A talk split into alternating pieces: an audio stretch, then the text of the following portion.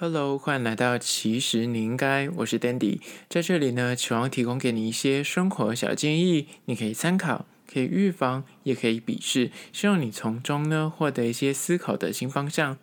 今天要聊聊，其实你应该，请掌握好抱怨的界限，谨守书不见亲的原则。今天来聊聊关于说人际关系这件事情，人际互动里面的好坏更迭。其实呢，有时候真的是因为一句话，就是说者无意，但是听者有意的一个抱怨指责，默默的呢就会破坏了双方的和谐跟双方的关系。所以这一次呢，就来好好的了解一下“疏不见亲”到底是个什么样的原则呢？但是在实际的进入主题之前呢，来分享一间位于地灵人杰的社子地区的一间美食叫做临江牛肉面。临江牛肉面呢，我给它一个在社子地区最好吃的牛肉面的美誉。你想说社子地区到底有很多间牛肉面吗？我跟你说，大概就五间。我个人给它评价，是第一名。临江牛肉面，它号称是。四十年的老店，所以呢，从我一出生的时候，它就已经开业至今，它已经开业很久，所以我真的很小很小的时候就已经就有吃过他们家的牛肉面。直到因为我们家其实不吃牛，所以我吃到的几率很少，就是只有一些亲戚朋友真的有在买，我才会吃得到。那后来长大之后呢，就比较常会去买这间叫做临江牛肉面呢。它的牛肉面它其实就是很简单的菜单，就是牛肉面跟汤面，然后还有所谓的汤饭。我讲完它所有的菜色了，但它有一些小菜啦，小菜就是就是大家可以理解的那种什么切豆干、海带之类的卤蛋呢、啊。容我在此为你隆重的推荐一下他们的豆干，他们的豆干就是那种大的那种，那种黑色的那种豆干，然后还把它切成丝段，然后这样还要加香油、加酱油，然后他们给你一堆的葱花。我只能说，他们家这个豆干真的是必点呢，因为它吃起来油够鲜嫩。你知道有些那种廉价卤味摊的这种大豆干，它吃的就是会刷刷，或者吃起来就会，你知道，它就夹起来就有点就碎掉的感觉。他们家不会，他们家的那个黑色大豆干。中间白色的那个口感宛如豆腐，我没有在跟你客气，真的是必点他们家的豆干。我现在介绍牛肉面店，但我在介绍豆干。他们家牛肉面呢，我觉得好吃在于说，他们真的是会用汤之外，它上面再加一点他们的那个牛油。所以你看他老板娘，她在煮那个面的时候，她是面就是在那个撒黑米米撒撒呢，他就把它倒到那个碗里面之后，他就捞那个牛肉的汤。他捞完牛肉汤之后，他会再去。捞一点它上面那个牛油，所以就会特别的香。它的牛肉面就是非常的香醇，你而且你在喝的时候，你要喝它汤，你就看它上面漂浮的那个油渍，就是真的是牛油。那他们家附的。辣椒是那种辣椒籽，上面会有辣油的，所以那加在一起是真的是辣味度是非常够的。那我个人就是非常推荐他们家的豆干之外呢，他们家的牛肉面的肉质也是非常的鲜嫩。你想说有够荒谬，我竟然在大推他们家的豆干，但是我觉得讲他们家牛肉面也是非常好吃，是我这大社子地区就是我说的五家牛肉面里面最好吃的一间。很多人就 Google 说，哎，来社子地区，大家可能骑脚踏车，因为有些朋友之前来。就是社子岛骑脚车，他们就问我，就是社子的居民，就是我本人，说，哎，请问一下，社子地区有什么好吃的？有什么必吃的餐厅吗？那你那边住久，其实你就是吃什么都觉得说很平常、很普通。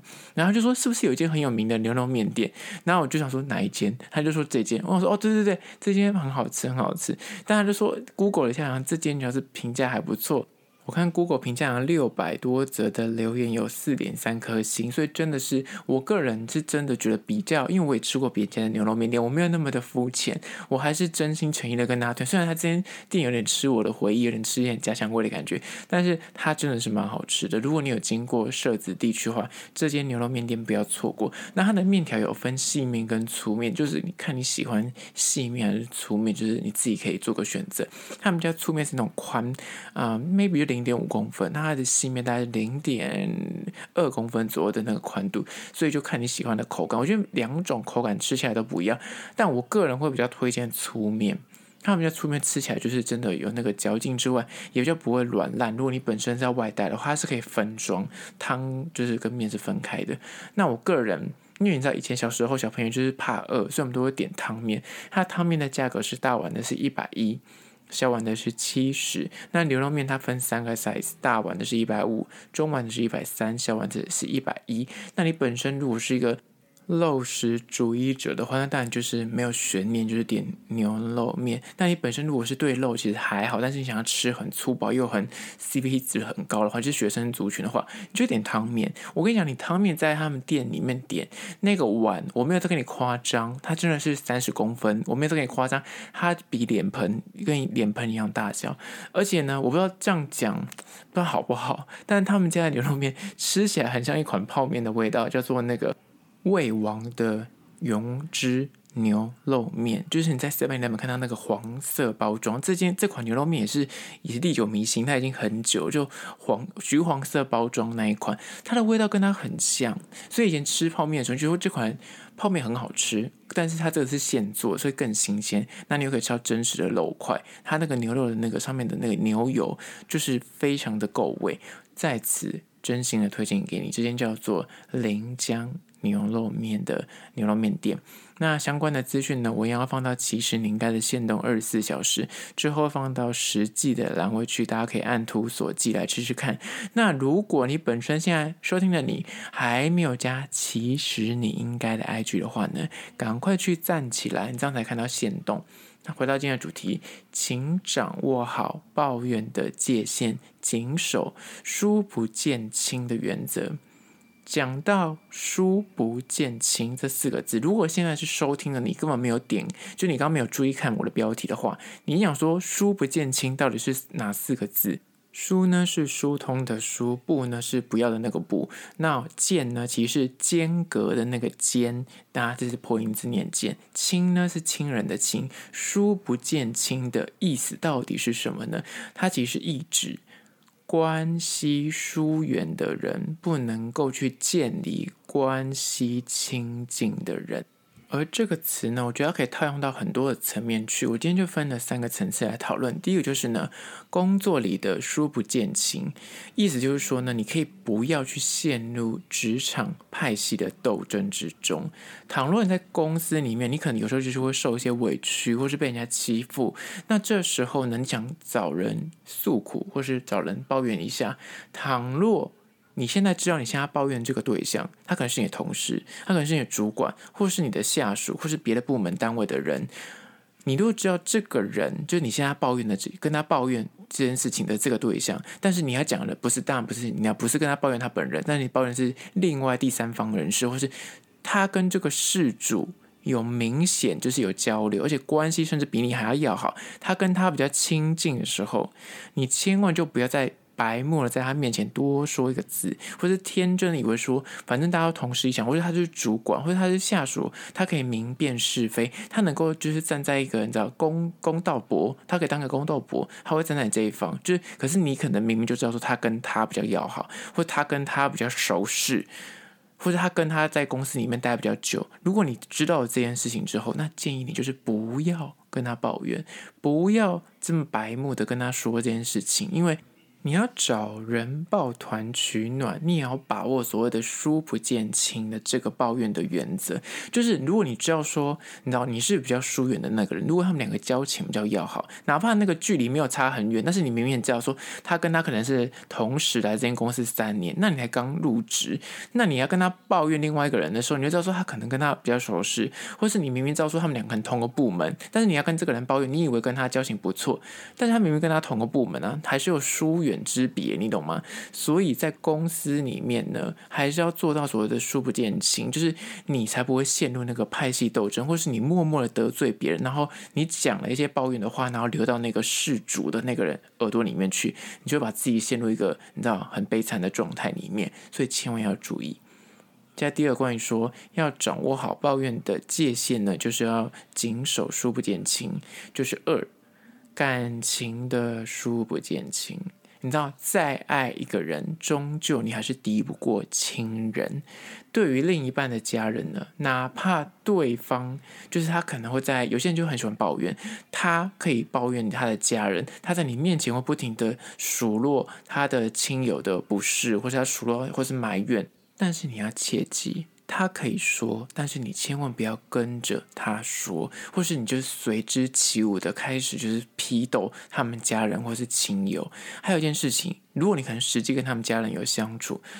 纵使你认为你跟这个些亲人，或是跟他的家人相处就不合拍，或是你他们有些作为你百般的看不惯，但是我跟你说，真的是血浓于水，千万不要在另一半的面前去批评，或是比较对方亲友跟自己亲友，或是你去给他任何的意见跟建议，是你自己站在一个比较负面的角度去去做一些评论的时候，我跟你讲，书不见亲。他再爱你，你终究是敌不过他爱家人的那个心。所以这也是为什么很多媳妇总是会埋怨说，为什么我跟我的老公抱怨他爸妈就是公婆不是的时候，他都不会站在我这方。就是这个道理很简单，他认识他，他他活几年，他就是跟他家人就是相处几年。你在他再怎么爱你，他终究那个爱还是抵不过他对家人的爱。所以你知道，书不见亲，就像是你爸妈一样，他骂你爸妈，你可以自己骂，但是他不能够骂你爸妈，因为你就是往心里去。所以这是亲友跟感情里面的那个书不见亲。你自己还是要有点意识，你要去理解到说，他即便是你的另一半，他可能就是想跟你走下半生人生，都是跟你一起，就是携手同行。但是他的家人才是真的陪伴他最久的那些人，所以你要去批评的时候，或是给予一些指教或意见的时候，你千万要留意一下，不要过头了，或是嗯，就是那个建议可能要稍微的圆融一点。因为你终究还是比他们家人还要再疏远一点的人，哪怕你跟他结婚生子，或者你知道两个在一起二三十年，还是有那么一点点的差别，所以你自己要去意识到这件事情。那接下来第三点，关于说，请掌握好抱怨的界限，谨守疏不见亲的原则，就是三，朋友之间的疏不见亲，你知道友谊也是有分所谓的远近的，所以请勿越界踩雷。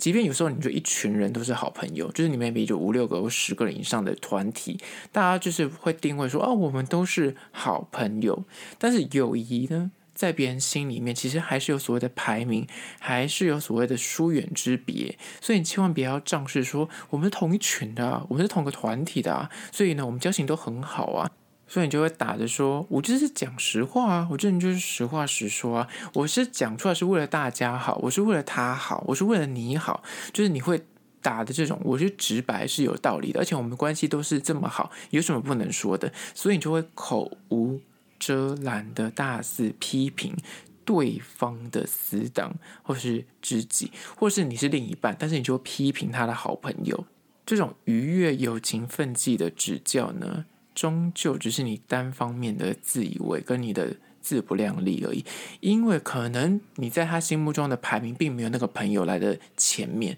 所以你讲那个朋友坏话，他心里他虽然听进去，他表面上可能不会明讲说。你怎么可以说我朋友的坏话？但是他可能心里默默就会记上一笔，说：“哦，你是会在别人背后议论的人，或者是说你怎么可以这样的来控诉我的好朋友？你可能，你可能本来以为说你在那个朋友心中的排名是比较前面的，他把你当挚友，但说不定别人是把那个人当挚友，所以那个友情里面的书不见亲，就是你还稍微的判断一下，你讲这个话或是你这个抱怨，抱怨的那个对象跟你现在诉说的这个人。他们的关系为何，才不会莫名其妙？你知道去抱怨到一个错的人，你反而就把你的事情都讲了，然后到时候这个朋友反而去跟那个事主讲，你就尴尬了。所以。朋友之间的书不见情呢，也是你要自己去判断一下，你现在抱怨的这个对象，跟你现在诉说这个人，他们的关系为何？不然就是小心就是自己踩了地雷而不知道，而且默默做这件事情，你还以为说我跟他讲，我是把他当朋友，怎么现在后来变得我自己就黑掉了，你知道吗？非常有可能。好了，今天就分享三点关于说人际关系里面要怎么样打好人际关系呢？你要抱怨，要记得去掌握那个界限，谨守书不减轻的原则，在此提供给你做参考。最后还是要说，如果对今天的议题你有任何意见看法，想要分享的话呢，不管此刻你收听的是哪个平台，快去按赞。订阅。我说真的。快去站起来！那如果你是厂商的话呢，在资讯栏我有信箱，或是你可以加我 IG 私讯跟我联系。刚刚可以跟我分享一下你想要听什么样的议题，或是你有什么故事，或是你有什么疑难杂症，都可以呃私讯给我。那最后关于说，如果你是用 Spotify 或是用 Apple Podcast 收听的朋友呢，快去按下五星的评价，写下你的意见，我都会去看哦。好啦，这今天的其实你应该下次见喽。